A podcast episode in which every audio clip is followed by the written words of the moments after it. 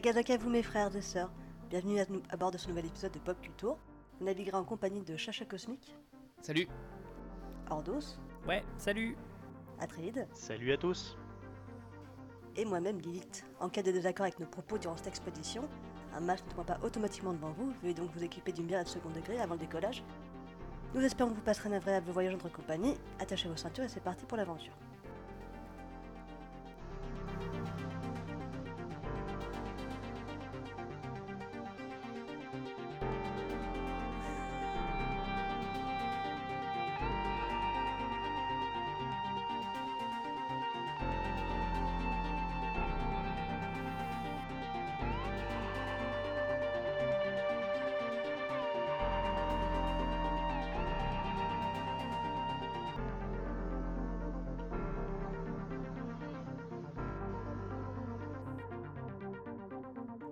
Aujourd'hui nous ferons euh, un épisode un peu spécial, un hors-série comme on peut appeler ça.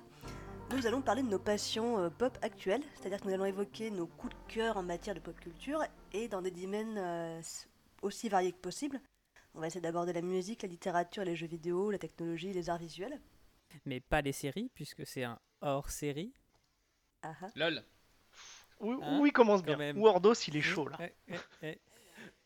Bonne blague, Tu, hein. tu l'avais préparé.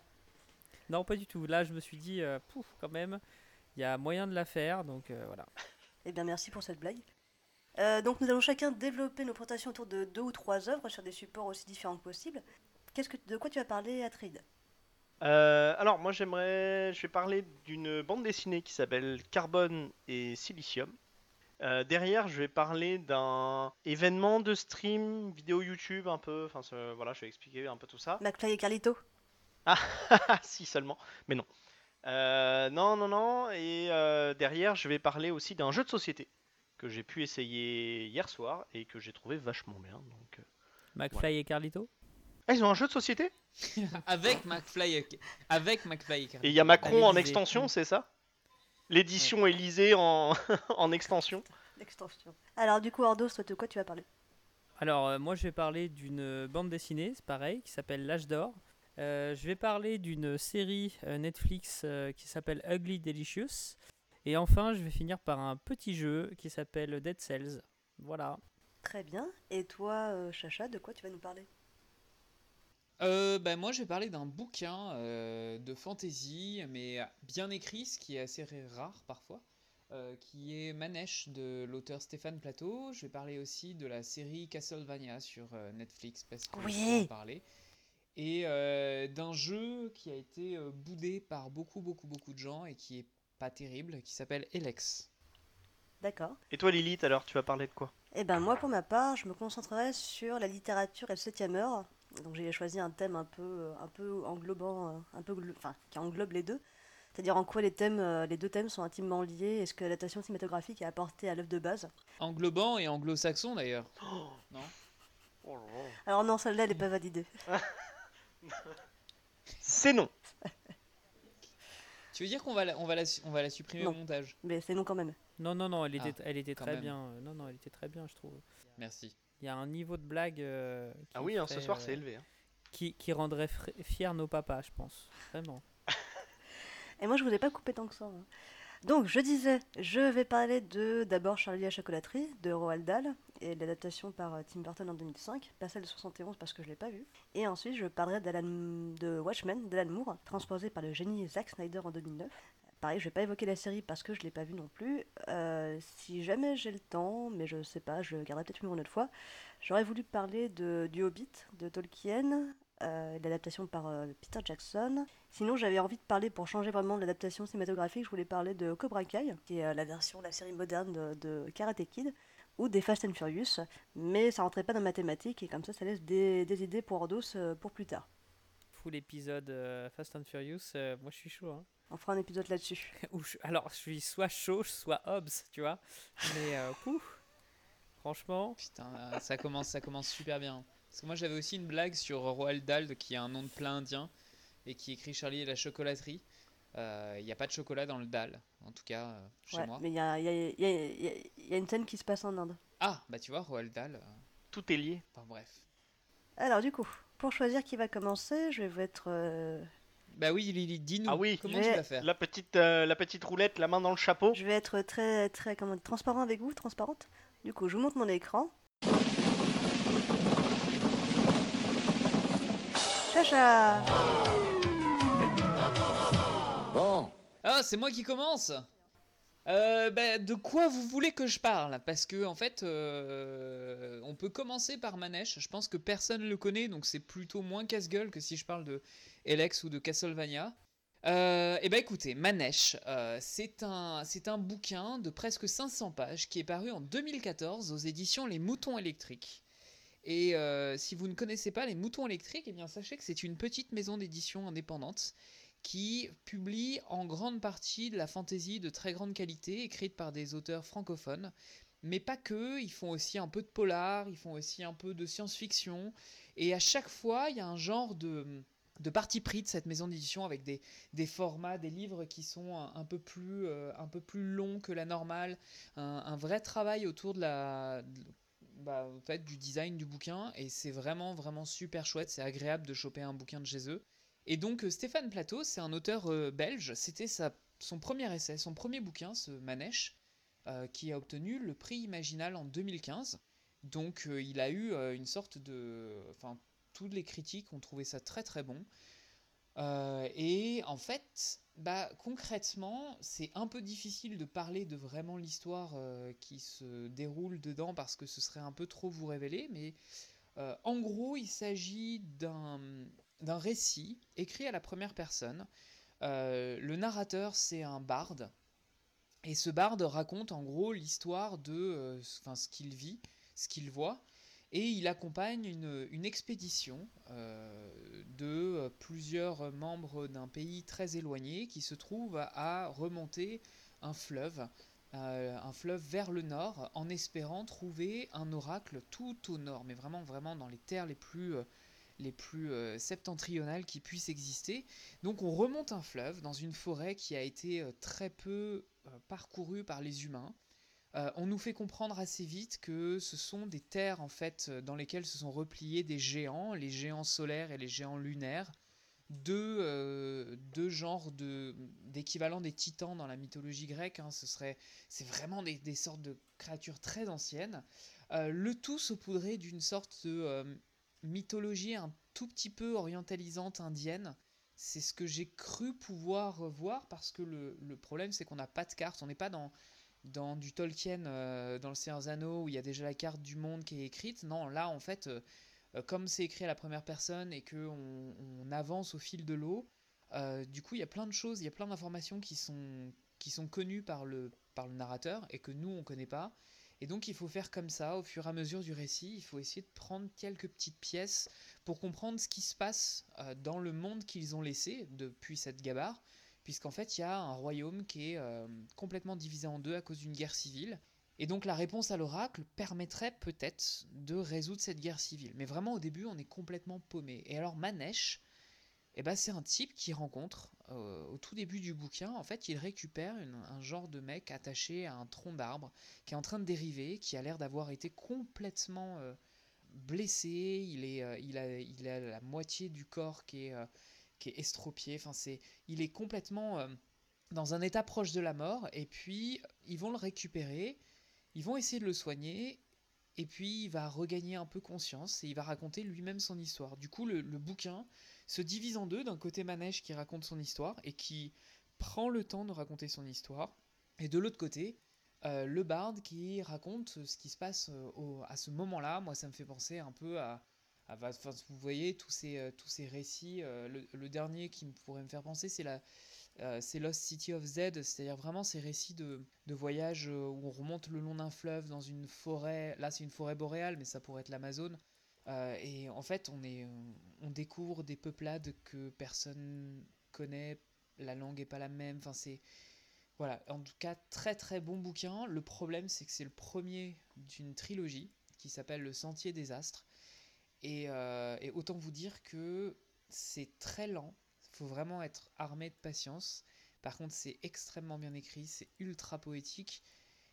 Et euh, on est extrêmement frustré à la fin du bouquin. Et donc, j'ai lu que le premier bouquin. Qu'est-ce qui t'a plu dans cette œuvre?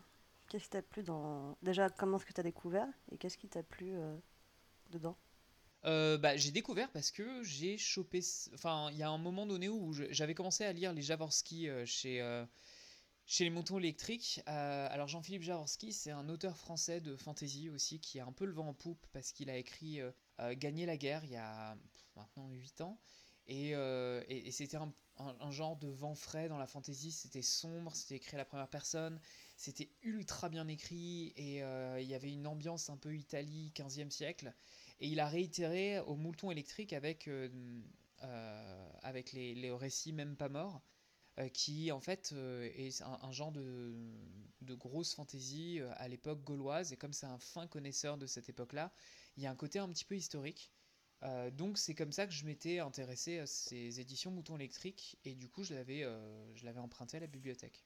Et après bah euh, je l'ai rendu à la bibliothèque sans l'avoir fini. Et puis ça fait 2-3 ans que je me dis qu'il faut que je le chope et je l'ai acheté et je l'ai lu et voilà. C'est pour ça que je l'ai que découvert. Mais en fait c'est surtout parce que c'est la maison d'édition qui me... Sinon je connaissais rien du tout de l'auteur ou, quoi que ce soit. Et ce qui me plaît vraiment dedans c'est que ça prend tellement le temps que euh, je l'ai lu vraiment en au moins un an je pense. Euh, je l'ai arrêté de temps en temps pour lire autre chose. Mais quand on revient dedans, en fait, euh, c'est tellement prenant. Et en même temps, comme il y a Manège qui raconte son histoire, bah, ça fait un peu une sorte de série de nouvelles. Donc c'est pas forcément un bouquin qu'on qu'on lit d'une seule traite. Mais c'est un bouquin avec lequel on, on navigue, quoi. Comme si c'était un journal de bord finalement. Exactement, c'est presque écrit comme un journal de bord. Bah ouais, parce que comme tu parles de Lost City of Z ou tous ces trucs-là, c'est bien ce, ce, ce rapprochement que tu as voulu faire. J'ai justicieusement pas mentionné Aguirre, la colère des dieux. Oui, oui, mais c'est normal.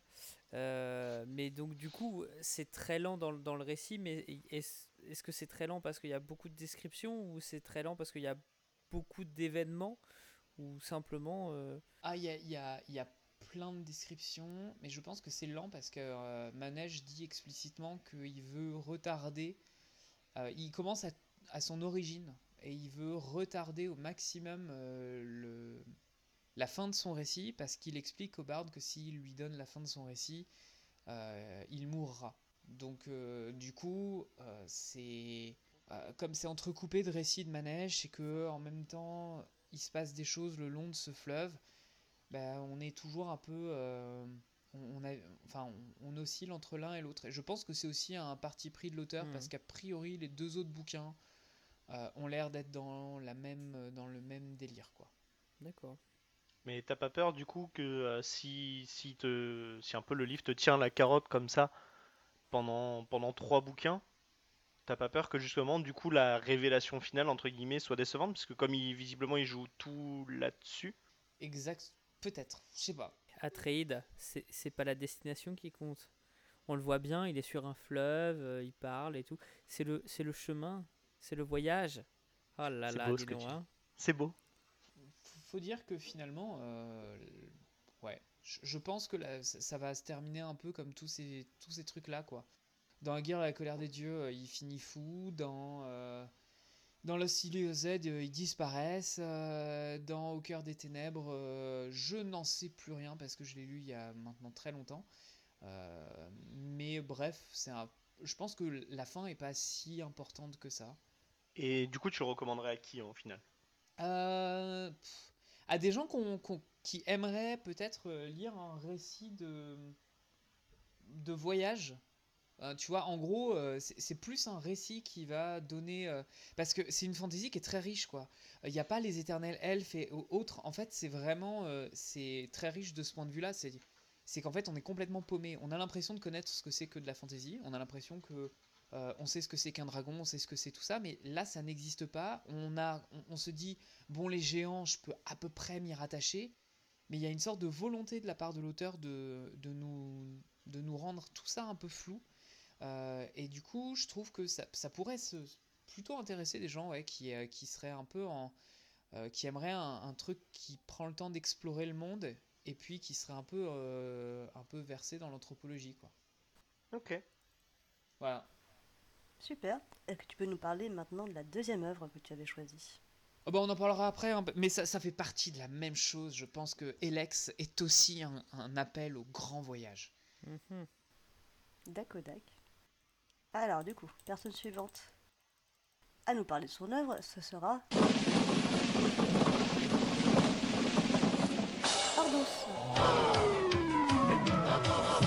Bon. C'est à moi.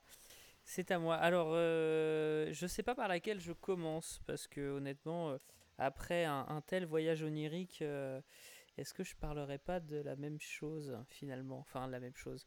Si, je vais commencer par l'âge d'or, qui est donc une bande dessinée qui a été euh, éditée chez les éditions Dupuis et qui est donc euh, une histoire qui est écrite par Cyril Pedrosa et Roxane Moreil. Donc, juste pour petit, petit récapitulatif de qui sont Roxane Morel et euh, Cyril, Pedrosa. Alors Roxane Morel, c'était une libraire avant que de devenir autrice. Hein, c'est son premier scénario, euh, cette BD-là. Et euh, elle, a, elle, a été, elle a beaucoup fait dans, dans l'associatif, en fait. Beaucoup de projets autour de la BD. Et Cyril Pedrosa, lui, était déjà un, auteur de BD assez reconnu. Il avait fait notamment une bande dessinée appelée Portugal, qui, euh, qui parlait d'un, d'un, auteur de BD désabusé en fait et qui euh, retrouvait un sens à sa vie en allant au Portugal qui était en fait qui est euh, le, lieu de naissance de, des parents de, Cyril Pedrosa. Et donc là en fait ils ont voulu donc ils ont commencé le projet en 2016 elle est sortie en 2018 donc le, le premier tome est sorti en 2018 et en fait c'est une fable une fable sociale qui euh, raconte l'histoire d'une princesse. On est, on est dans la fantaisie, hein, mais euh, ça raconte l'histoire d'une princesse qui s'appelle Tilda et euh, son père vient de mourir. Donc un royaume a besoin d'un successeur et d'une successrice. Je sais pas comment Successeuse. successeuse, on va dire successeuse. Et en fait, donc, elle est censée monter sur le trône, et au moment où elle doit monter sur le trône, eh bien finalement, il y a un complot qui est organisé par sa mère, et elle est obligée de fuir, par sa mère pour que son petit frère monte sur le trône, elle est obligée de fuir. Donc son but au tout début, donc tu te dis vraiment, ah ok, c'est une histoire de, royaume, etc. Euh, euh, elle doit fuir, elle doit retrouver des alliés qui étaient très loyaux à son père et qui seraient prêts à combattre pour elle, pour qu'elle pour qu'elle retrouve le trône, etc. Donc tu démarres là-dessus, donc c'est une vraie épopée, etc. Mais en même temps, euh, il y a plein d'autres événements qui se, mêlent. En fait, on, te parle d'une révolte euh, paysanne qui monte parce qu'il y a une légende qui parle de l'âge d'or, un livre qui est censé parler des temps anciens dans lequel des, les humains en fait euh, partageaient tout entre eux, où c'était vrai, une vraie ère de l'abondance. Tout était, euh, tout était abondant, il n'y avait aucune famine, aucune pauvreté, etc. Et apparemment, ce livre existerait et euh, notamment, il serait donc capable de faire revenir cette, cet âge en fait dans ce monde. Et donc, comme c'est comme cette, légende euh, euh, monte en fait dans ce royaume qui est un peu un peu perdu. Il y a des paysans qui sont euh, très souvent, très souvent taxés par des impôts, par, des, par beaucoup de choses. C'est dans un monde médiéval, je ne sais pas si je l'ai dit, mais en tout cas, donc ils sont, sont taxés, etc. Et en fait, une révolte se monte par cet espoir d'un air nouveau où tout le monde peut être égaux et où en fait il n'y a plus cette, euh, cette notion de, de, de roi, de, de, reine, etc. C'est le communisme, quoi. Et c'est l'éussite ou le communisme? Dans le tome 1, en tout cas, dans le tome 1, tu le vois pas trop, tu, tu le vois plutôt euh, elle qui essaye de, de, fuir, et en fait elle est accompagnée de, de deux compagnons, un, un chevalier très, euh, très fidèle à, à, son père, et son, euh, son, jeune, son jeune écuyer. Et en fait, le jeune écuyer commence à, trouver qu'il y a du sens en fait dans cette révolte.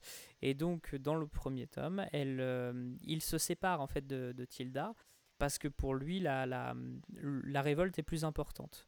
Et donc, ça, amène sur cette condition de est-ce que finalement elle, elle est judicieuse pour reprendre le royaume en fait? Qu'est-ce que qu'est-ce que va amener cette nouvelle, ce nouvel âge d'or? Et euh, comment elle, euh, quel est son rôle en fait en tant que souveraine légitime, quel est son rôle dans un royaume qui veut finalement se débarrasser de tous ces codes, de tout ce système? Donc c'est vraiment une fable politique qui est, enfin, que, qui est assez, assez bien écrit, très fort. Euh, j'ai pas encore lu le tome 2 qui vient de sortir, en fait fin, fin 2020, ils viennent de sortir le, tome 2. Euh, c'est aussi un, style très particulier. Le dessin, euh, il, il, a en fait Cyril Pedrosa, qui, qui est donc le dessinateur de, de, cette BD, a essayé de, de créer comme cela, des, comme si c'était toute sa BD était des, des enluminures en fait. Et donc tu as l'impression que tout est un peu fait par des traits d'or, etc. C'est extrêmement joli avec des, couleurs très, euh, très vives et en même temps très peu de, de palettes de couleurs en fait. Ça va être euh, très très rouge euh, dans, tout le, dans tout le livre. Il y, a des, il y a des fois, il se permet de faire des tableaux sur deux pages entières. C'est aussi un, un, une bande dessinée assez grande.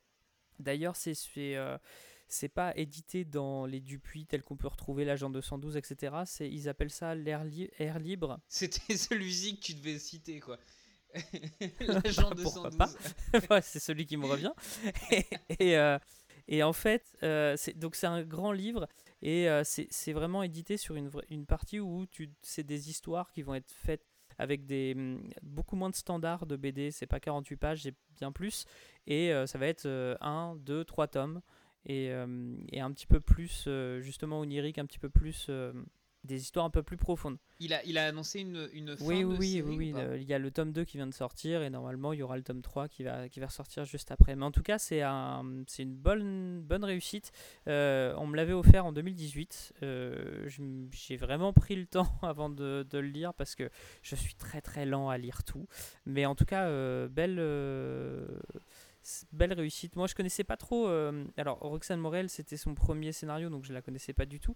Cyril Pedrosa, je le connaissais que par les hum, caricatures qu'il pouvait avoir dans, dans l'atelier Mastodonte, qui est, euh, qui, était, euh, qui est une BD en fait qui, qui, va, qui va faire une parodie de, de, de studio de, de, de BD dans les éditions Dupuis. Et donc on y retrouve énormément d'auteurs de BD de Dupuis. Et donc je le connaissais là-dedans, mais je le connaissais pas, j'avais pas lu euh, d'autres euh, choses de, lui, mais en tout cas c'est c'est euh, belle réussite quoi. Voilà, donc je vous le conseille. Bah, c'est cool. C'est cool parce qu'il y a une dimension class struggle, enfin lutte de classe qui est assez rare normalement dans ces médias-là, en tout cas au Moyen Âge.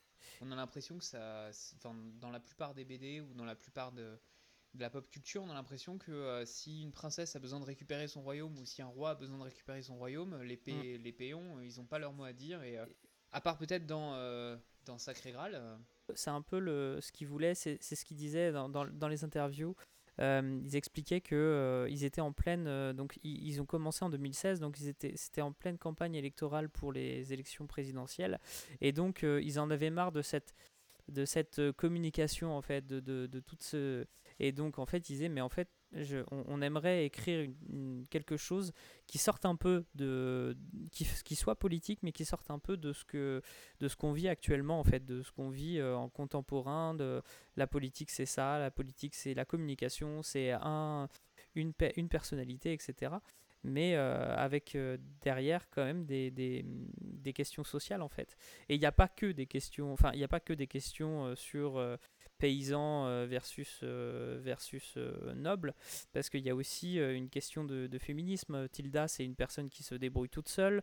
ils arrivent dans une forêt, je ne veux pas trop spoiler, mais ils arrivent dans une forêt où en fait on est dans une communauté entièrement gérée par, par des femmes, il n'y a que des femmes, parce qu'ils ont fui en fait les violences des, des hommes. Donc il y a énormément de, de, de, énormément de choses qui sont, qui sont très très intéressant, très, euh, très bien écrit et qui euh, bah, que tu retrouves pas forcément dans, dans... enfin tu retrouves pas forcément. Euh, étant donné que je suis pas expert de la BD si à mon avis il y a plein de BD où tu peux retrouver ce genre de, de ce genre de sujet. Mais que toi t'as pas retrouvé mais en tout cas ouais c'est ça. En tout cas c'était c'est une BD qui est, qui est fortement intéressante comme on dirait. Bref. En termes de BD, en termes de BD féministe, je peux te conseiller Queen Rats, Rat Queens, je sais plus, euh, avec que des héroïnes féministes assez classiques. Euh, quand je l'ai lu, j'avais l'impression de regarder, de lire, euh, de lire Donjon de Nullbuck, ah. mais version féminine avec des héroïnes très, très, très drôles. Et il y avait un autre, je sais plus comment il s'appelle, enfin c'est connu le, le, thème du, du, du, de la BD, c'est non-compliant, où c'est des femmes en fait qui sont, les femmes qui sont, qui veulent pas se soumettre, sont envoyées dans une prison dans l'espace. et c'est très intéressant. Tu peux répéter les deux titres, s'il te plaît? De, Que je viens de dire ou euh, Ordous ouais, ouais, les deux titres des deux BD. Alors, le premier c'était Rat Queen, ou Queen Rats, je sais plus. Et le deuxième, je ne l'ai plus. Je faudrait que je le retrouve. Je vais, je vais le rechercher, je vous le dis après. Ok, ça marche. Et euh, j'avais une dernière question pour toi, Ordous. Est-ce que du coup, ce, ce, ce, cette œuvre a éveillé chez toi des pulsions révolutionnaires? Ah Euh, oui, oui, bah oui, mais euh, tu sais, il suffit de voir l'actualité pour avoir des pulsions révolutionnaires. Donc, je pense que hein, c'est non, mais tu sais, ça met, ça met en, œuvre des, injustices euh, que malheureusement tu retrouves, tu retrouves quand même assez, assez souvent dans ton, dans ton monde réel. Donc oui, oui, ça peut, ça peut titiller un peu le côté révolutionnaire, je pense. D'accord. Islamo-gauchiste. En termes d'autrice de, féministe, euh, on m'avait offert il y a quelques années une BD de Myriam Mal qui était, euh, qui était très intéressante. C'était euh, Commando culotte, je crois, ou un truc comme ça. C'était très très cool.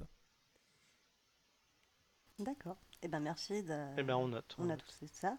Merci d'avoir partagé tes lectures. Alors ensuite, personne suivante, bah, il n'y a plus que toi ou moi, Trid. Eh ben c'est moi. C'est parti. Je m'y colle. Alors donc moi je vous ai dit que je vous parlerai d'adaptation euh, cinématographique d'œuvres littéraires. Et donc je vais commencer par euh, Charlie et la chocolaterie. Et avant de quand même parler de ça, je vais quand même vous dire pourquoi j'ai choisi ces œuvres-là. Euh, c'est parce que depuis un certain temps, depuis mes études pour être précise, donc depuis avant 10 ans, je manque beaucoup de temps, en tout cas j'ai l'impression de manquer beaucoup de temps et euh, j'ai laissé tomber la plupart de mes, loisirs, donc euh, la guitare, le dessin et la lecture. Mais du coup, je me suis mise au cyclisme pour changer, donc euh, je fais du sport, donc c'est bien aussi. Et donc, j'ai décidé de me remettre à, ces hobbies dernièrement. et, mais bon, j'ai quand même toujours l'impression de manquer de temps et d'être débordée, d'être fatiguée, donc c'est un peu compliqué pour moi de me motiver. Et donc pour trouver, suffisamment de, motivation à, la lecture, euh, je me suis mise à lire des œuvres littéraires qui ont été adaptées au cinéma et qui, si possible, donc euh, j'avais déjà visionné, si possible. Donc euh, c'est assez facile vu que le cinéma regorge de scénarios adaptés de, contes préécrits. Et donc Charlie et la chocolaterie, c'est alors c'est alors déjà pour présenter l'histoire. Donc en anglais c'est Charlie and the Chocolate Factory, donc publié en 64 par Roald Dahl et adapté en 2005 par Tim Burton. Euh, donc il y avait aussi l'adaptation de 1971, 79, 71, je ne sais plus. T'as dit 71 tout à l'heure. 71, 71. Euh, j'ai pas regardé, mais euh, voilà, donc euh, je dirais pourquoi je l'ai pas, je l'ai pas vu et pourquoi je n'en parlerai pas.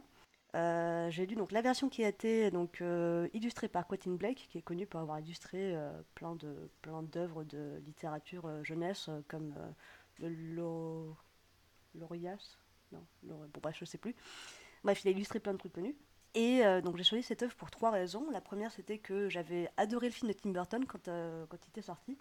Je l'ai revu euh, à la suite de la lecture et m'a toujours autant passionné. ensuite, c'est parce que j'en parle assez brièvement avec mes élèves en cours, et c'est étudié en français en sixième, je crois. Donc ça fait un certain moment que cette œuvre me nargue un peu. Et enfin, parce que Sorcière a été illustrée l'année dernière par Mona Cholet, et donc la FNAC avait mis en lumière toutes les œuvres de Roald Dahl et ça m'est un peu euh, tombé dans les mains euh, assez facilement.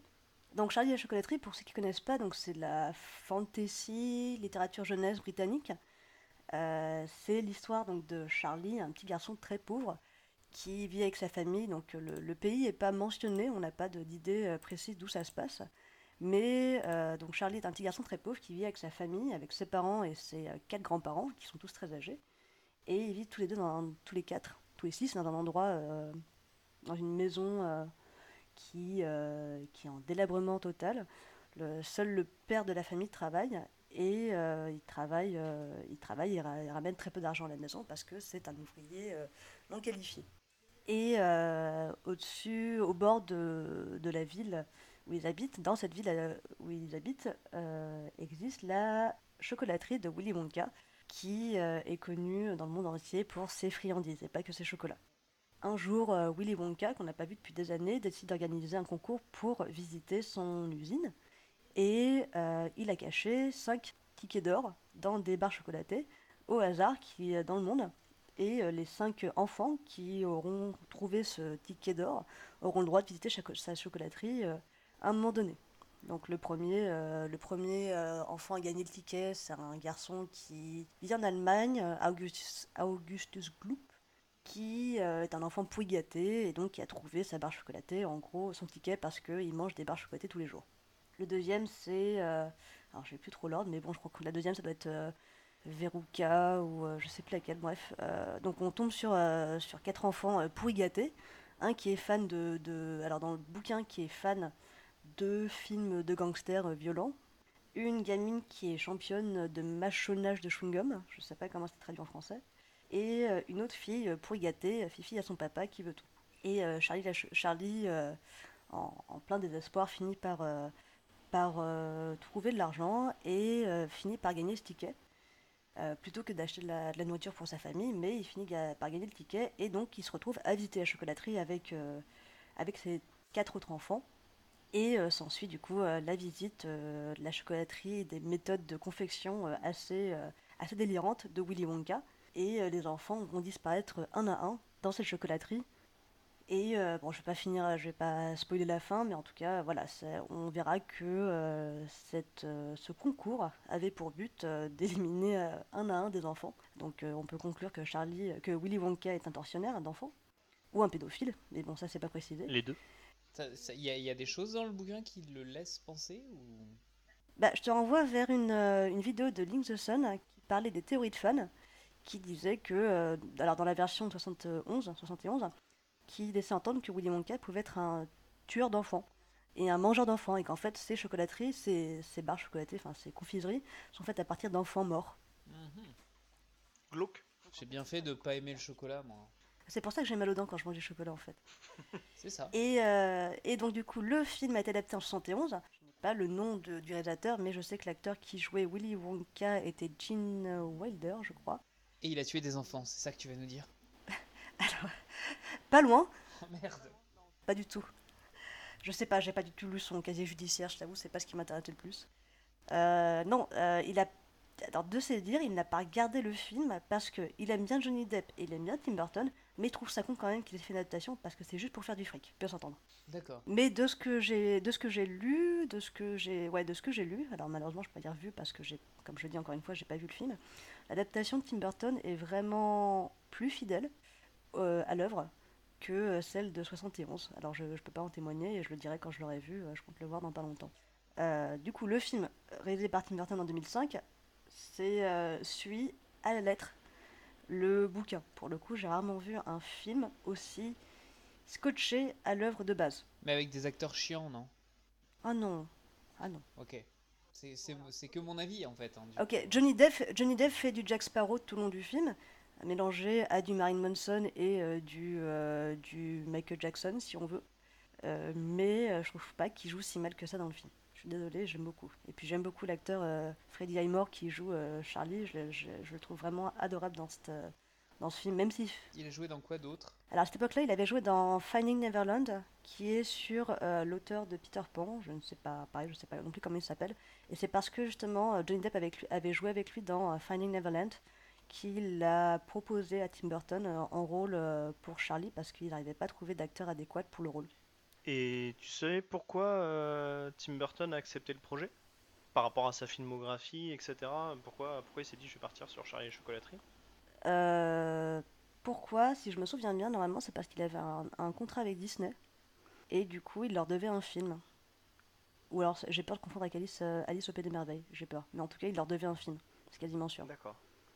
Et donc du coup, il a accepté le projet. Et aussi, une des raisons pour lesquelles il a accepté le projet, c'est parce que, euh, donc la, comme Roald Dahl est mort, ceux qui ont les droits de l'œuvre, c'est donc la descendance, actuellement sa fille. Et euh, quand elle a fait visiter, euh, Roald Dahl avait une petite maison dans, une- je sais pas comment dire en français, euh, shed, euh, genre une espèce de cabane au fond du jardin, dans lequel il écrivait. Et quand Tim Burton l'a vu, il a dit, mais c'est ça la maison des Buckets. Donc elle a dit, bah enfin, il y a quelqu'un, enfin quelqu'un qui a compris le principe de l'histoire, c'est euh, c'est Tim Burton. Et donc du coup, elle trouvait que c'était le, le réalisateur le plus approprié pour euh, réaliser le film. Ok. D'accord. Et alors du coup, le film, ce qui est souvent reproché au film, alors moi, ce que, que je trouve légitime, mais en même temps euh, pas si dommage que ça, c'est que Tim Burton fait du Tim Burton, c'est-à-dire qu'on a des personnages hauts en couleur, assez, assez bizarres, euh, complètement hors du cadre de la société, et euh, ça en fait du coup des, il en fait du coup des héros. Et c'est reproché à Tim Burton. Ce que je trouve dommage, hein, mais Tim Burton a ajouté des, des éléments qui n'étaient pas dans le livre et qui finalement rendent assez cohérent l'histoire, parce que dans le bouquin, par exemple, euh, Willy Wonka passe juste pour un gros fou furieux qui invente des trucs, euh, qui invente des trucs magiques pour, euh, pour faire des confiseries, mais au final, dans le, dans le bouquin, ils ont rattaché, dans le film, ils ont rattaché l'histoire de Willy Wonka à un passif avec son père qui était dentiste, donc qui est joué par euh, Christopher Lee, feu Christopher Lee.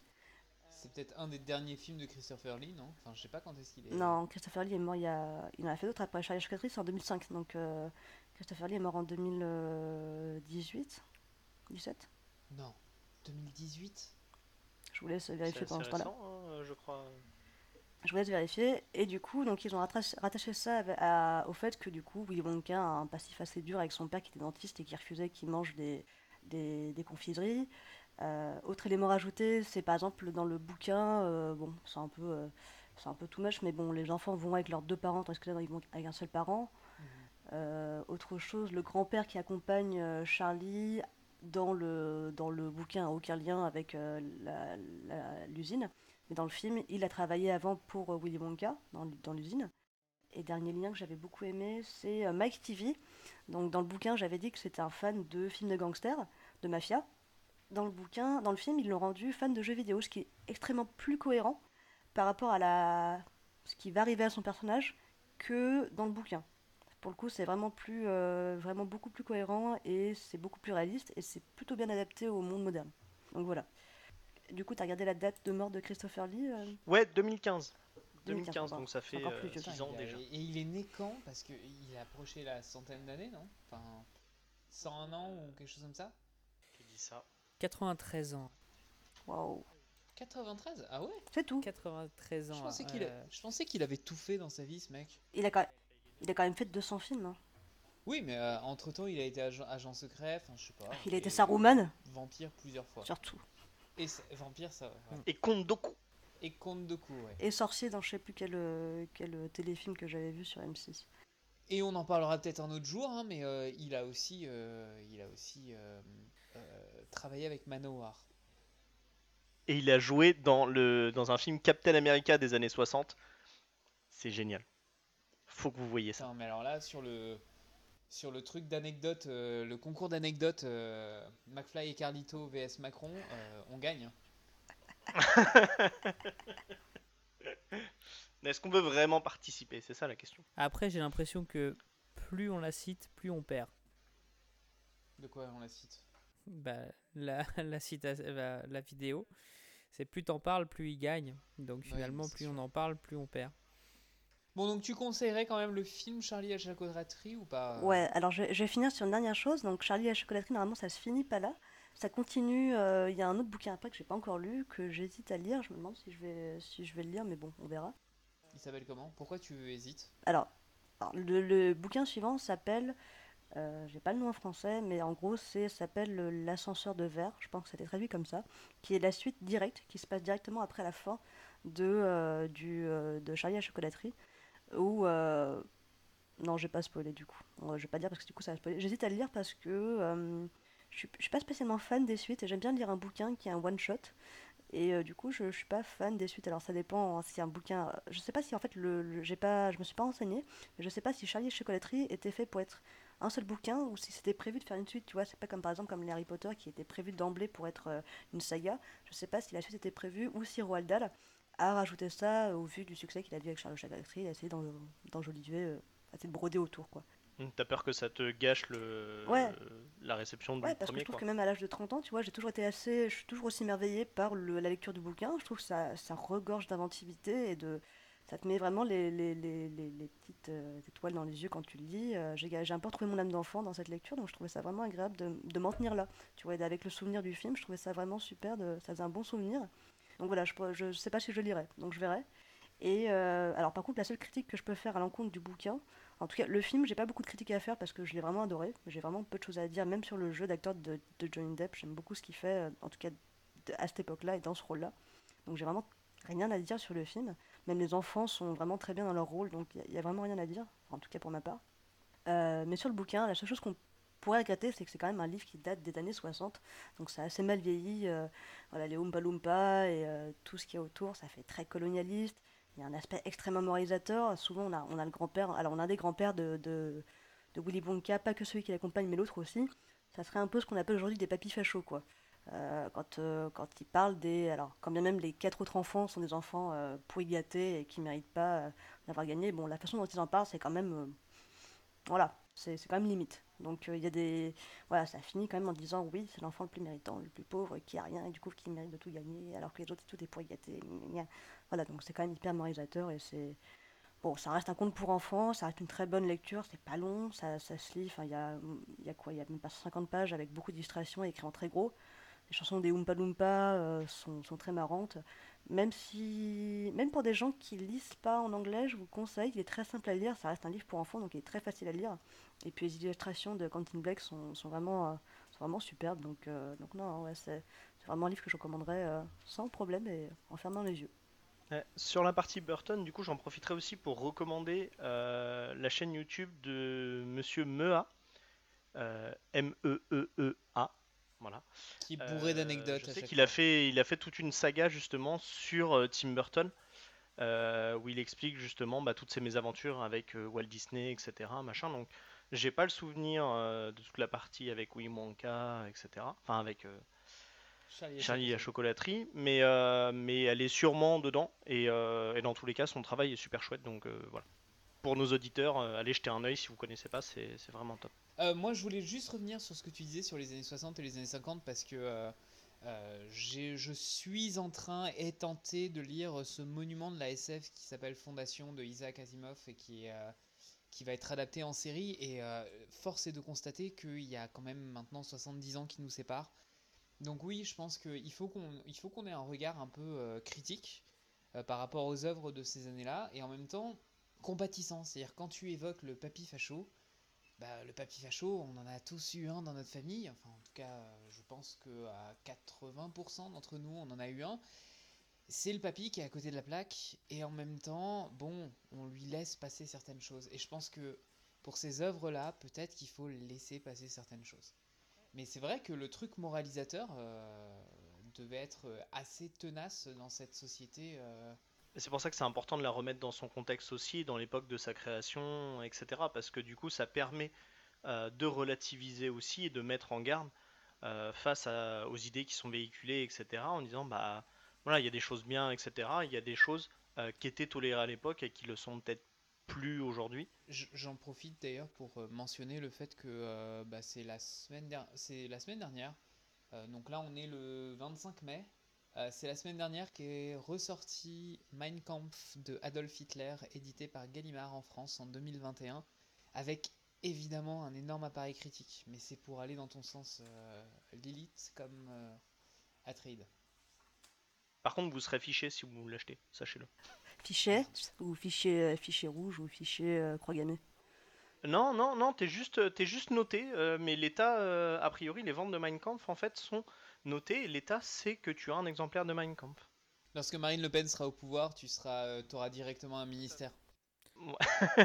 c'est ça. Tu peux la couper si tu veux, si c'est trop. c'est limite, c'est limite. Alors, je vais juste conclure la partie euh, anecdote sur, alors, du coup, sur le papy facho. Euh, on peut effectivement pardonner au papy facho d'être facho parce que du coup, euh, c'est quand même représentatif d'une époque et je trouve ça, je trouvais ça dommage effectivement de, de laisser, de laisser ça de côté. Euh, ensuite, concernant Isaac Asimov, j'en profite pour donner des conseils euh, podcast ou euh, lecture. Euh, il y a Blockbuster qui a fait, donc de Frédéric Sigrist sur France Inter, qui a fait un épisode sur Isaac Asimov. Moi qui ne connais pas du tout, mais dont on m'a offert les livres, et que je n'ai pas encore lu, mais promis, je le lirai. Qui a fait du coup un épisode de 80 minutes consacré à Asimov. Ça donne très envie de le lire, donc ça, c'est vraiment, ça a l'air vraiment très intéressant, en tout cas par rapport à science-fiction. Et dernière, euh, dernière recommandation, euh, donc moi concernant les adaptations d'œuvres littéraires en cinéma, je vous conseille le podcast Adapte-moi si tu peux, euh, qui donc du coup parle, comme, comme vous l'entendez plutôt bien dans le titre, de, de livres qui ont été adaptés au cinéma. Celui que j'avais écouté en date, c'était le dernier que j'ai écouté en date, moi c'était celui sur la guerre des mondes. et l'adaptation par Steven Spielberg. Et, mais sinon, le dernier épisode parle de Gone Girl. Je ne l'ai pas encore écouté. Je vais, rajouter, puisque c'est vrai qu'on parle d'adaptation, euh, c'est une ancienne youtubeuse qui ne YouTube plus, euh, qui s'appelait Ginger Force, et qui euh, faisait justement, effectivement, qui faisait des émissions, des vidéos YouTube d'adaptation, en fait. Elle parlait du bouquin et de son adaptation au cinéma.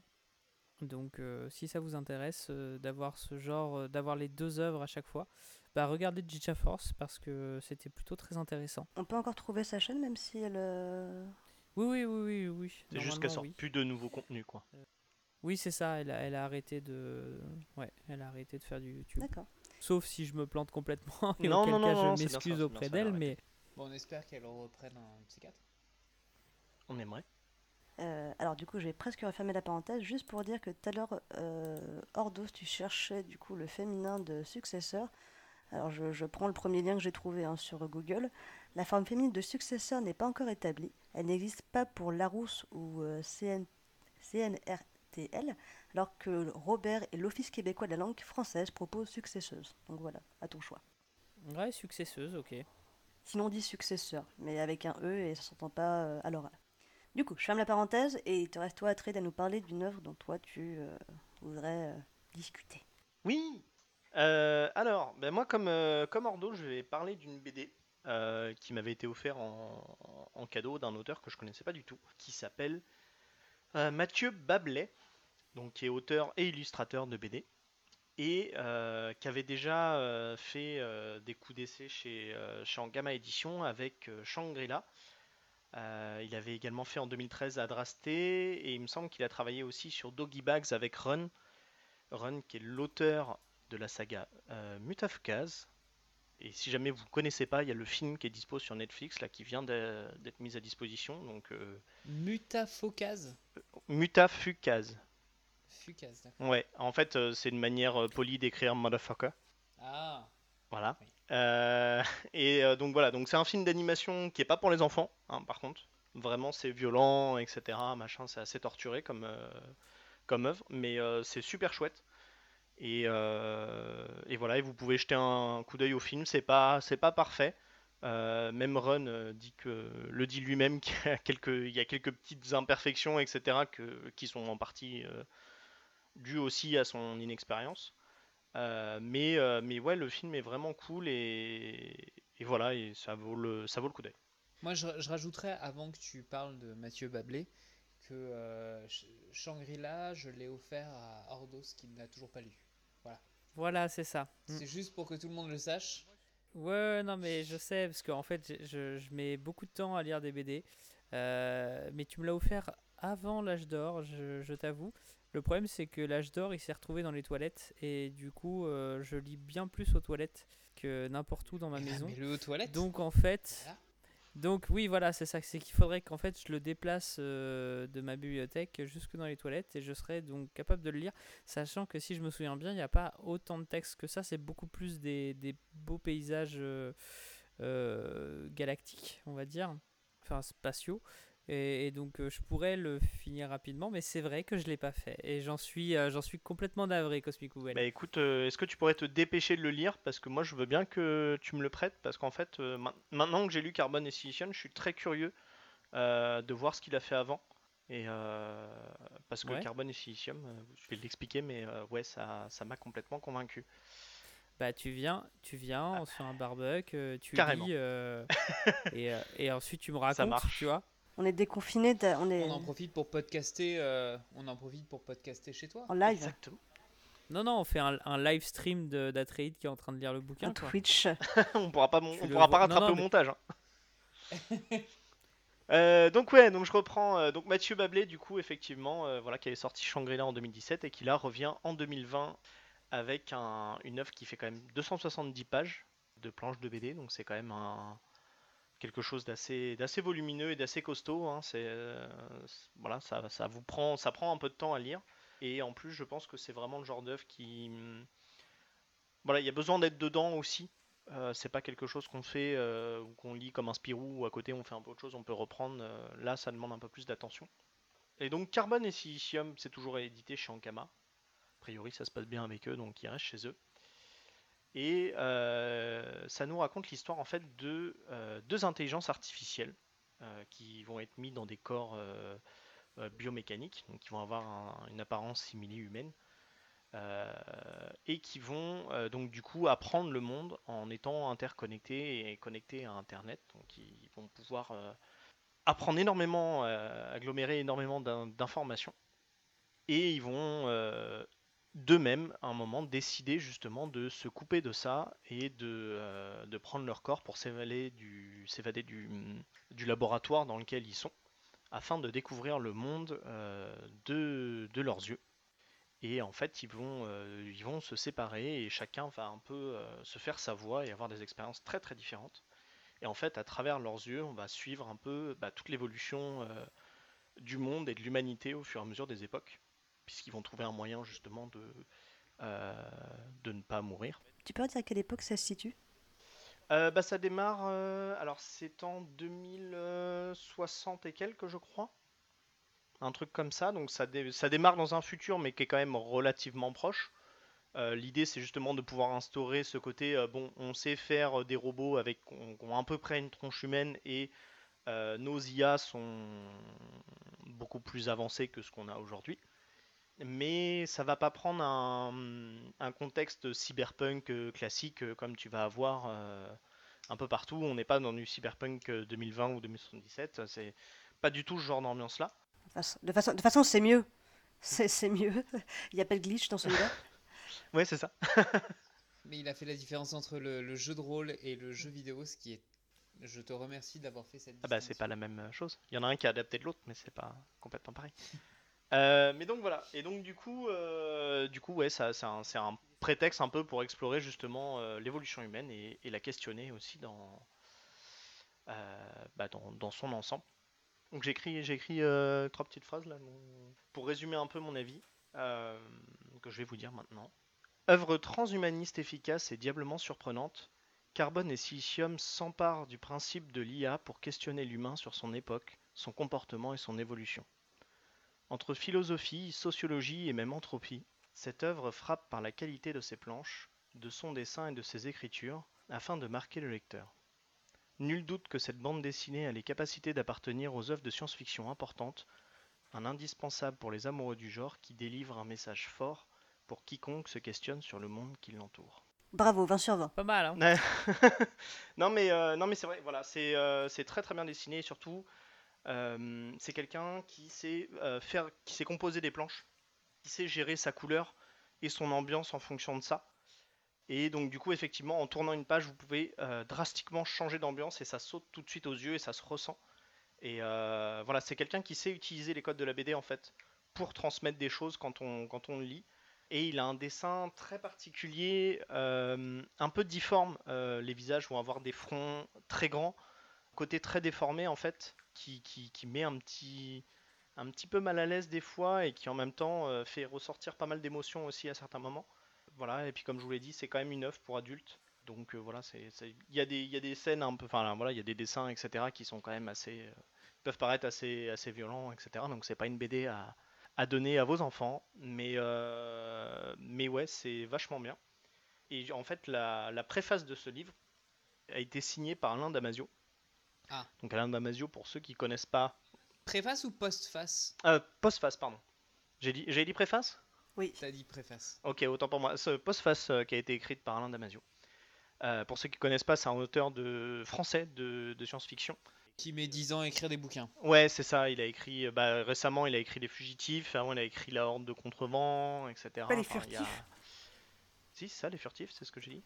Oui, les dit les fugitifs. Oui, mais on est dans une autre dimension. Euh, la préface, les fugitifs. Effectivement, les furtifs. Euh, hmm, oh, c'est un peu pareil.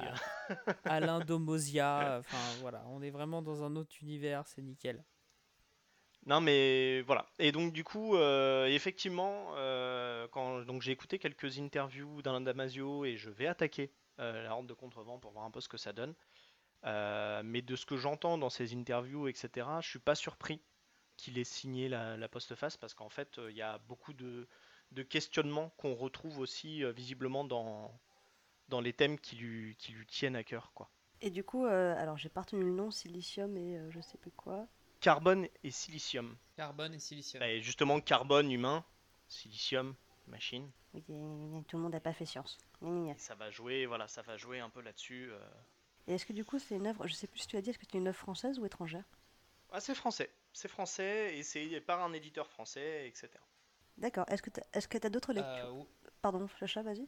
Ouais, non, non, euh, moi je trouve ça cool qu'un mec comme euh, Alain Damasio, qui est euh, très investi dans les éditions La Volte euh, et qui écrit certes un bouquin tous les 10 ans, soit aussi actif à essayer de développer, euh, puisqu'on parle de pop culture, euh, la culture dans son ensemble, parce que c'est un mec qui va faire des- de la musique électronique avec Ron, euh, qui est euh, bon, assez connu euh, dans le sud de la France, euh, et euh, donc il avait euh, produit un petit texte là-dessus. Ah, c'est surtout un fleuve, quoi. Non, euh, ouais, bah alors oui, certes, mais c'est un, c'est quand même un, un artiste de musique électronique, donc je pourrais en parler peut-être si vous voulez la prochaine fois. Et, euh, et ouais, c'est un type qui est, euh, qui est aussi présent dans les médias, euh, qui soit, que ce soit sur France Culture, sur le monde diplomatique ou sur d'autres trucs. Des médias un peu euh, intello parfois, un peu trop intello, même si engagé politiquement. Et c'est un mec qui essaie de faire une, euh, vraiment la navette et euh, une plateforme entre les deux et qui prend vraiment le, genre comme quelque chose qui peut servir à, engager une réflexion. Donc euh, je suis très content de savoir que euh, a, il a fait la postphase de carbone et silicium. Et, et je pense que le plot SF de faire évoluer des, des IA pour essayer de questionner l'humanité et ses travers et ses dérives, moi, ça me fait penser à Wally. Je suis pas sûr que c'est la version peut-être naïve et très gentille, mais euh, c'est ce que j'avais beaucoup, beaucoup, beaucoup, beaucoup aimé dans Wally. Et je pense que la science-fiction a ce rôle-là en particulier. Bah, il y a, effectivement, il y a toujours un peu ce côté-là, puisque Wally, on, se retrouve un peu dans ce contexte de monde qui a évolué et où ça s'est pas très bien passé. Mais oui, Wally est beaucoup plus, un peu plus naïf peut-être sur le sujet. Euh, moi, ça m'a fait beaucoup penser euh, à Nier Automata en fait. Voilà, on y revient toujours. J'y reviens toujours. Il va falloir que tu le présentes un de ces quatre, hein Définitivement, il y a, il y a- il y a tout- il y a aussi euh, vraiment ce truc de. euh, euh, bah, on, est, on est des milliers d'années plus tard, et en fait, euh, via tous les événements qui vont se passer, en fait, on, on se sert de ce futur pour questionner euh, un peu toute, le- toute notre humanité via des questions philosophiques, humanistes et, et ce genre de choses. Je vous propose, si vous voulez, de vous lire une le début de la postface, si ça vous intéresse. Ouais, vas-y, ouais. Vas-y, moi je suis, euh, Vas-y, je, je suis hypé. Allez, Non, postface par Alain Damasio. Et le chat.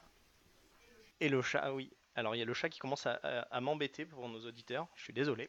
Si jamais vous entendez des bruits, euh, c'est peut-être lui. Non. Voilà. Alors, empreinte carbone. Il arrive que des œuvres obligent à inventer le mot qui pourra les décrire.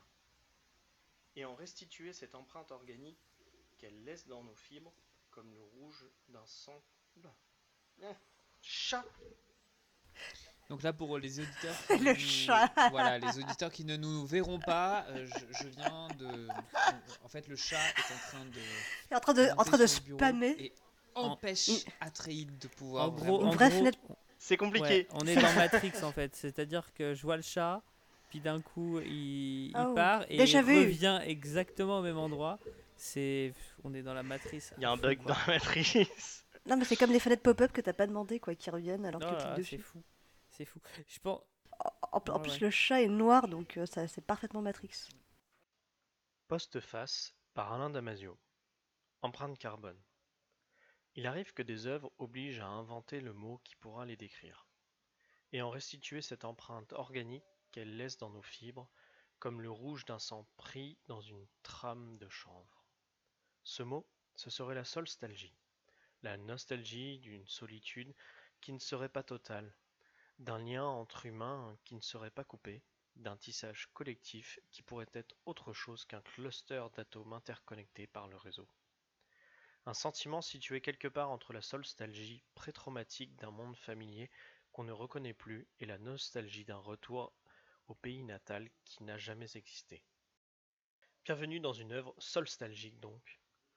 Si solaire et si mélancolique, on souffre secrètement de la beauté d'une espèce qui se bousille et d'une planète qu'on détruit mais qu'on répare aussi, sans cesse. D'abord avec l'art d'une plume ou d'un crayon. Comment va le monde d'ailleurs? demanda la volée Carbone. Il se reconstruit, doucement, dit Silicium, l'air de rien. Voilà, donc Carbone et Silicium euh, chez Ankama euh, par Mathieu Bablet. Super lecture, euh, vraiment, euh, voilà, je recommande à- aux adultes fans de SF et qui, aiment, qui se posent des questions sur. euh, Alors, Sur je si je pose des questions auxquelles tu as déjà répondu. Est-ce que c'est un seul tome ou est-ce qu'il y a d'autres. euh, de- ou est-ce qu'il y a des C'est un seul tome, c'est un one shot, euh, mais 300, bon, 300 pages de BD quand même, hein, donc c'est un seul shot euh, costaud. Mais c'est un seul shot et, et je pense que c'est bien comme ça aussi. Parce que je pense que sur une saga, ça serait sûrement beaucoup moins efficace. Peut-être aussi beaucoup moins accessible parce que bah là, du coup, c'est un seul, une seule grosse BD qu'on peut offrir à quelqu'un et voilà. Alors que si c'est une saga, bah t'offres un tome, deux tomes et puis euh, tu sais pas si la personne va aller au bout, etc. Machin. Et je pense que c'est beaucoup plus pertinent ce format-là. Tu sais, même quand t'offres Shangri-La, euh, les gens le lisent Ouais. pas. hein. Non, mais ça fait à peu près. à- Après, ça dépend si tu l'offres à Oui, voilà, c'est ça. Après, voilà, tu, tu le savais, euh, tu sais très bien que je suis très très lent pour lire des trucs. Euh, voilà, non, en fait, c'est 300, 300 pages, c'est pas si, si énorme en BD. hein. Ça fait quoi? Ça fait 7 agents 212. Hein. Franchement. C'est- C'est euh, l'équivalent de Watchmen ou de V pour Ouais. Vendetta. Non, V pour Vendetta est plus long, mais Watchmen fait à peu près au moins Ouais, 200 ouais, non, non, mais c'est pas, c'est pas, euh, c'est pas une bible hein, non plus. Hein, c'est pas. Mais effectivement, ça va être plus gros qu'un euh, tome de Tintin. bah, la Bible en BD, euh, ça doit exister, remarque. Ça serait beaucoup plus lu. La Bible en Je, BD. je suis sûr que ça En existe. comics avec des super ouais, non. Peut-être pas, remarque. Non, ça marcherait pas. Bah, ça doit exister, hein, parce qu'ils ont bien fait, euh, je sais pas combien de, de films euh, de Moïse. euh, mais on avait même eu un film d'animation au tout début, Le là. Prince d'Égypte. Euh, tout, tout- ouais, les débuts de DreamWorks. C'était vachement bien, quand le Prince d'Égypte, en plus. vachement- Mais c'est Bah non. génial le Mais prince oui, bah, d'Égypte. n- Si, si, Bah, excusez-moi, mais si. ça m'a toujours mis mal à l'aise d'avoir un dessin. Moi, quand je, quand j'ai besoin, enfin, quand je regarde un dessin animé, j'ai besoin d'un truc qui m'éclate, tu vois. J'ai un- besoin d'un truc qui me fasse un peu rêver. Genre des tortues qui sont ninjas, ou tu vois, des. Un mec qui, euh, qui ouvre la mer en deux et on te dit, bah oui, c'est comme ça, c'est écrit dans un bouquin euh, vieux d'il y a 2000 ans. euh, euh, si t'y crois pas, t'es un, t'es un païen. Bon. Ah non, Pas ah du non, tout ah ce non, que non, dit le non, non, non, non, non, non, non, non, non. Le film te demande pas d'y croire. Mais euh, oui, je l'ai vu, mais il y a longtemps. Non, pourquoi? Parce que. Oui, bah justement. Revois-le. Ah bon? Ah, faut, faut que je le Ouais, revoie. vraiment. Non, Ah, vraiment, oui. euh, le, le, le film fait pas ça. Effectivement, il raconte euh, l'histoire de Moïse, etc., machin, mais il tombe pas trop dans le pathos euh, euh, pro-religieux, etc., euh, auquel tu pourrais t'attendre.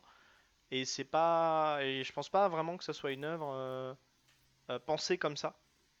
Ça, reste, moi je trouve qu'en tant qu'animation, ça reste aussi, euh, aussi divertissant, en tout cas avec une certaine trame narrative similaire à ce, que peut, qu'il peut y avoir dans n'importe quel DreamWorks ou Disney, tu vois, ça reste euh, un héros qui est dans, un, dans son monde, qui doit sortir de ce monde, enfin qui a une espèce de, alors, je sais pas comment dit en français, enfin une, sorte de révélation, et qui va, euh, va faire en sorte de sortir et de, de, de, enfin, de ce monde et de, de faire en sorte que le monde s'améliore, ou en tout cas à son échelle de faire en sorte que ça s'améliore.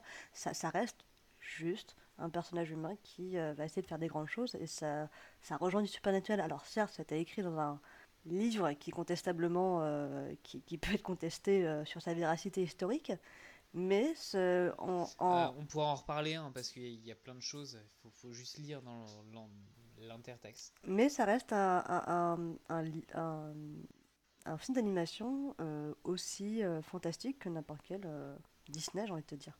Ah mais je parlais pas simplement de l'animation Disney, hein. c'était, je sais pas. Moi c'est ce, ce genre de sujet qui était quand même sur un film qui est censé euh, parler aux enfants, etc. Moi je sais que ça m'avait pas, euh, j'avais un, un rapport avec la religion. Donc euh, les dessins animés où tu avais Adam et Ève quand tu étais petit, ça te dérange aujourd'hui? Mais je, mais je les regardais pas les dessins animés où j'avais Adam et Ève. euh. Non, mais je veux dire, il y, en- Oui, y, ça a- il y en a existe. toujours Si, eu en fait. dire, ça, tu veux ça dire, euh, il était, et- euh, il était une fois l'homme où tu vois au début Adam et Ève?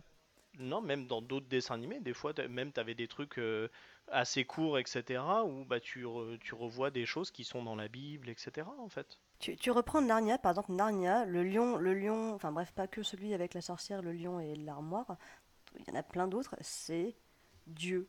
Dieu et le jardin d'Éden, c'est grosso modo ça. Euh, t'as- plein d'œuvres euh, de, de, pour la jeunesse qui Mhm. sont euh, Ouais, quand même non mais je plus ou sais, mais des, je sais pas des, en tout des- cas. des réécritures de la Bible ou autre. hein. En tout cas, je sais que ce... je l'avais vu, mais ça m'avait pas. le, le sujet m'était. Ouais, je sais pas. Ok. Ça, c'est parce que t'es pas juif. Mais je vais peut-être. euh, oui, je vais peut-être le revoir, hein, peut-être. hein. Bah, j'ai dit un œil en vrai. euh, c'est- voilà, bon, faut savoir effectivement que c'est Moïse et tout ça.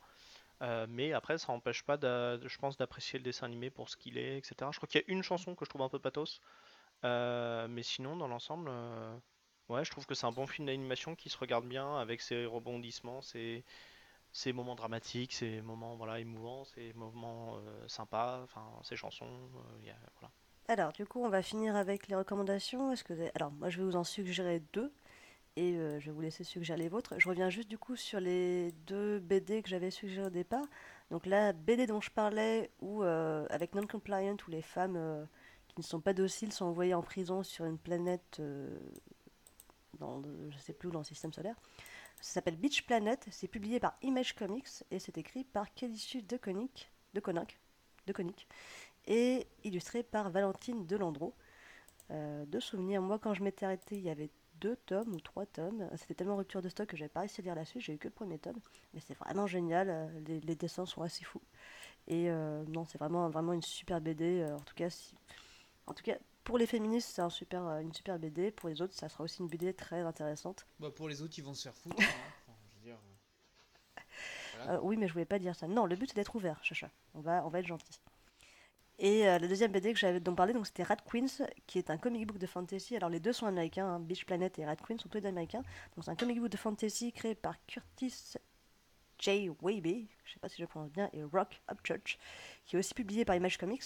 Et chaque tome est illustré par un ou une artiste différente. Donc comme j'ai pas l'habitude, ça m'a pas mal surpris au début, mais c'est vraiment intéressant. Et euh, l'histoire, du coup, ça fait que l'histoire est pas du tout linéaire. euh, chaque, chaque tome est repris par un écrivain euh, ou une écrivaine différente. Donc c'est assez, euh, c'est assez, comment on dit déjà, anthologie. C'est une anthologie de, une anthologie autour de quatre euh, héroïnes typiques de fantasy. Il y a une elfe, une naine, une magicienne et je sais plus ce que c'est la dernière. Et voilà, c'était très très sympa. Est-ce que vous avez d'autres suggestions de lecture rapides à proposer comme ça autour de ce qu'on a parlé aujourd'hui? Non, moi je voulais juste revenir sur le fait que euh, tout ce qu'on a dit, en fait, finalement, il y avait une lecture euh, politique à en faire. Et euh, inviter peut-être nos... Parce qu'on ne va pas avoir le temps de développer là-dessus, mais vraiment, en fin de compte, si on prend chacun de ce qui nous... ch- Chaque chose qui nous anime, entre l'âge d'or ou entre le papy facho de Charlie à la chocolaterie ou... euh, entre carbone et silicium, où clairement il y a une lecture politique qui est très visible, je pense qu'il va falloir qu'on fasse un épisode de, pop culture où on essaye de voir comment est-ce que ces médias qui nous intéressent questionnent euh, bah, la question politique, tout simplement. Euh, voilà. Euh, moi, j'ai pas vraiment de lien à faire, sinon que je voulais parler de LX, qui est un jeu vidéo pourri avec beaucoup de très mauvaises notes et euh, qui malgré tout est un jeu à monde ouvert comme on n'en fait plus, euh, qui n'a rien à voir avec euh, les sempiternels Skyrim et, euh, Assassin's Creed, puisqu'il n'y a pas de... euh, en gros, on vous prend pas par la main, et du coup c'est vraiment intéressant parce qu'on a vraiment le sentiment d'explorer et que le monstre qui va nous tomber dessus n'est pas un monstre euh, qui est euh, fait pour notre niveau, avec cette région qui est dans notre niveau. Ça donne vraiment l'impression de passer d'un jeu vidéo avec son game design à un monde à explorer. Voilà, et je terminerai là-dessus. Merci. D'autres suggestions et sinon on conclut. Euh, Moi, je, enfin, si on est dans la suggestion, euh, on a parlé de ce- science-fiction. Moi, moi, j'ai un, j'ai un petit crush sur Valérian depuis euh, quelques temps. Euh, principalement, ah, c'est une, une vieille BD euh, française qui a été euh, écrite, euh, donc a été écri- écrite par euh, Christin, Pierre Christin, et qui a été euh, dessinée par euh, Jean-Claude Mézières. Et je suis complètement fan, surtout du dessin. Alors, il y, a- il y a certains. euh, il y a certains scénars qui sont très cool, mais c'est surtout le, le- la- la- l'illustration, les dessins des, des planètes, etc. Il y a vraiment des idées complètement folles. Et, euh, et vraiment, je, je vous conseille. C'est des- c'est une très bonne BD. euh, et je pense que tout le monde l'a déjà lu, mais, euh, mais c'est c'est vraiment, euh, vraiment un truc. Non, pas euh, moi. Vraiment une, une BD de science-fiction euh, assez, assez folle, quoi. Beaucoup, beaucoup, beaucoup d'idées. Et Lily, tu pourras en plus en parler euh, dans son adaptation au cinéma. Il me semble qu'elle a été adaptée et que au et que euh, Oui. eh ben j'ai beaucoup aimé contrairement à énormément de gens. Je sais pas pourquoi, mais j'ai bien aimé moi. Voilà. On réservera ça pour notre épisode. Et Atreide, est-ce que tu as une suggestion à faire ou est-ce qu'on conclut? Si vous voulez des choses plus légères, j'ai aussi des choses plus légères à vous recommander.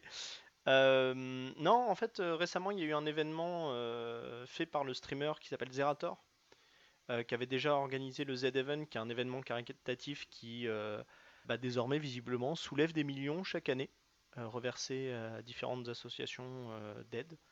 Et là, il a organisé un événement avec quasiment, je crois qu'il y a quasiment une centaine de streamers, de roleplay sur GTA V.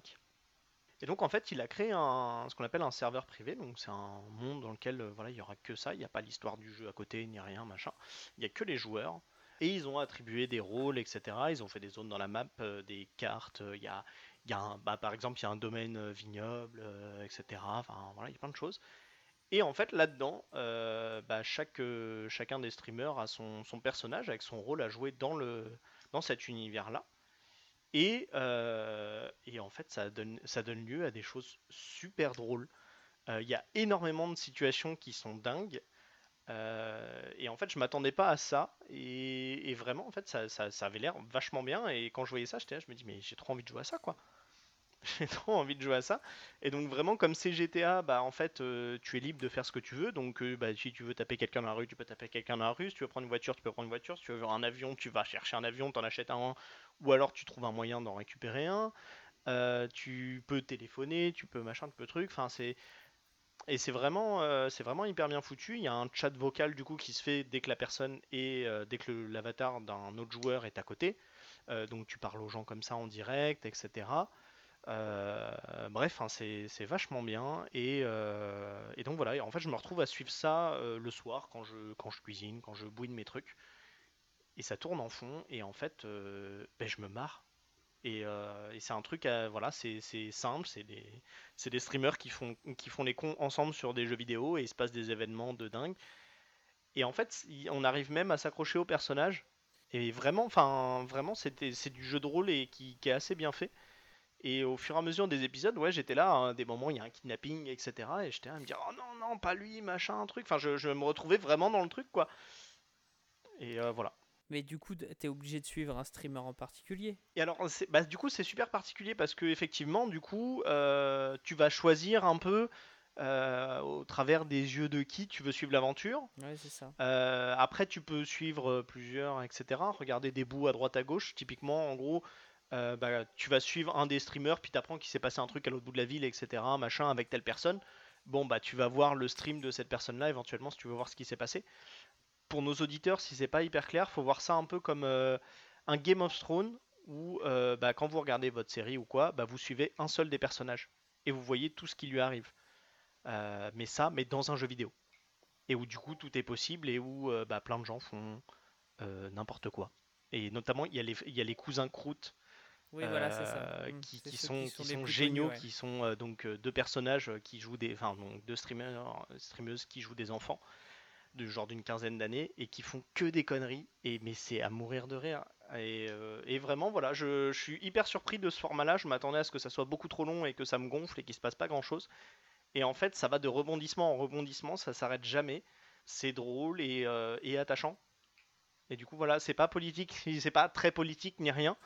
Euh, mais, euh, mais je trouve que c'était intéressant parce que c'est vraiment un nouveau format euh, que j'avais jamais vu avant. A priori, le, RP sur GTA existe aux US depuis quelques années, mais je trouve qu'en format, c'est une espèce de. Je vois ça un peu, enfin, c'est un peu gros mot ce que je vais dire, mais un peu comme genre le, le pas le futur de, la série, mais une autre façon peut-être de faire ce genre de choses il y a, y, a, déjà des streamers euh, RP euh, GTA français hein, qui, qui, existent depuis quelques temps. Hein. Donc c'est juste que là, ça, ça, a explosé parce que justement c'était un serveur euh, vraiment avec des, des, des célébrités du, du, stream français. Mais, mais en tout cas. Ah bah avec, oui, c'est avec des streamers assez connus, etc. Machin. Enfin, moi j'ai découvert ça à ce moment-là. Et ouais, je trouve ça en, vrai. Enfin, en tout cas, voilà, je suis les épisodes tous les jours. Je suis mon épisode en faisant en faisant ma popote, mon machin, mon truc. Et voilà, et c'est super drôle. Enfin, moi je. Voilà, donc si jamais vous voulez passer un peu de bon temps et pouvoir mettre un truc en fond sans être forcément hyper concentré dessus ou quoi, bah ça, ça marche bien. Euh, moi je les ai suivis, euh, euh, ceux d'Antoine Daniel principalement. Mais voilà, vous pouvez choisir ce que vous voulez.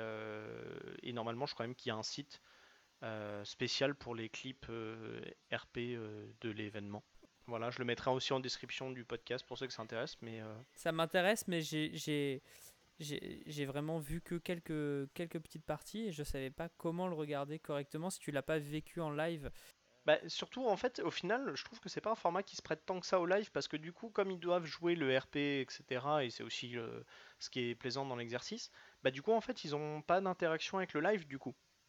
Donc, à moins de glisser des idées à des moments quand, Ouais, ton, quand ton personnage, tu sais pas quoi faire, euh, sinon, globalement, il n'y a pas trop d'interaction. Donc, en fait, euh, je pense que c'est un truc, ça aurait pu être enregistré sans, euh, sans chat, sans live, ça aurait été pareil, quoi. C'est assez intéressant quand même, hein, parce que c'est une sorte de théâtre post. euh, enfin, très confiné, quoi. Ouais, ouais, c'est un peu ça, avec, euh, enfin, et puis ça a ce côté MMO où en fait tu te connectes et tu vois qui est connecté aussi, etc. Et en fonction de ça, il se fait- il se passe des choses. Mais il y a des fois, bah, t'as, je sais pas, t'as ton associé ou quoi que tu veux appeler, mais euh, si c'est en fait ton pote qui est pas dispo le soir et qui joue pas ce soir-là, bah euh, ton associé il sera pas dispo et puis bah tant pis, tu, le, le temps avance quand même dans le jeu, etc. Et donc quand tu reviens trois jours plus tard, en fait, tu découvres qu'il s'est placé des trucs et tout, machin. Enfin, c'est assez rigolo. Et euh, voilà, en tout cas, c'est une, je trouvais ça intéressant et je trouve que c'est une bonne expérience et et c'est une bonne idée d'avoir fait ça, quoi. Alors du coup, Voilà. eh ben merci euh. Alors du coup, on vous avait promis plein de choses en début de podcast. On avait promis de parler de supports différents. C'est raté, vu qu'on s'est concentré principalement sur la littérature. On avait promis d'évoquer euh, Castlevania, Carnival Monster, Watchmen, Dead Cells ou Ugly Delicious. Pareil, c'est raté. Mais euh, bah tant pis, écoutez, on va, on va garder ça pour une prochaine fois. On espère que déjà, euh, tout ce qu'on vous a évoqué, ça vous a mis un peu l'eau à la bouche. Et ça va vous permettre de, de trouver des lectures, euh, si possible intéressantes, un peu politisées apparemment, mais euh, en tout cas qui, euh, qui éveilleront une envie comme moi de relire, parce que là, tout ce que vous m'avez dit, ça m'a vraiment donné envie de lire. Bon, pareil, je vais faire comme Odo, je vais mettre 300 ans avant de, de lire des bouquins, euh, si jamais on me les offre. Mais en tout cas, on espère que ça vous a euh, mis l'eau à la bouche. Et euh, Ils vont arriver à la maison dans deux jours, hein, donc de quoi t'auras le temps de les lire. Vas-y, t'as commandé quoi? Bah, j'ai commandé ce qu'on m'avait demandé de hein. On t'a rien demandé de commander. été, euh, Ce qui a été présenté, en tous les cas. Super. Euh, Carbone et Silicium arrivent à la maison et euh, l'âge d'or également. Eh ben super. Il y a Jouissance Club aussi hein, qui est à la maison si tu veux. Ah, Ça c'est perso, on va s'arrêter là. Ouais, là, il faut que tu me coupes, là. euh. Bon, en tout cas, on vous remercie et puis euh, on vous dit bah à la prochaine. Portez-vous bien.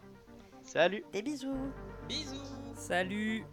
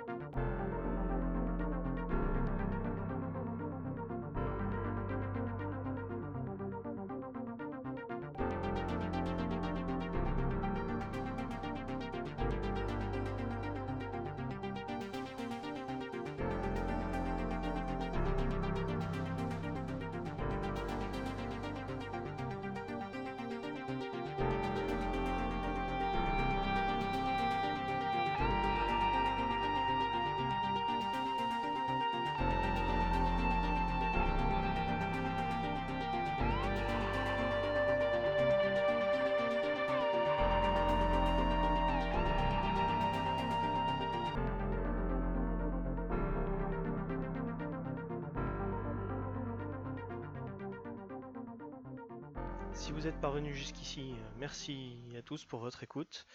Euh, J'en profite pour euh, lâcher un dernier message pour euh, voilà, rendre hommage à Moumei, donc le petit chat qui nous a embêtés pendant l'enregistrement de ce podcast et qui nous a désormais quittés. Donc voilà, merci à elle quand même de, nous avoir embêtés, de m'avoir accompagné tout au long de, sa courte vie et, voilà, et repose en paix, petit chat.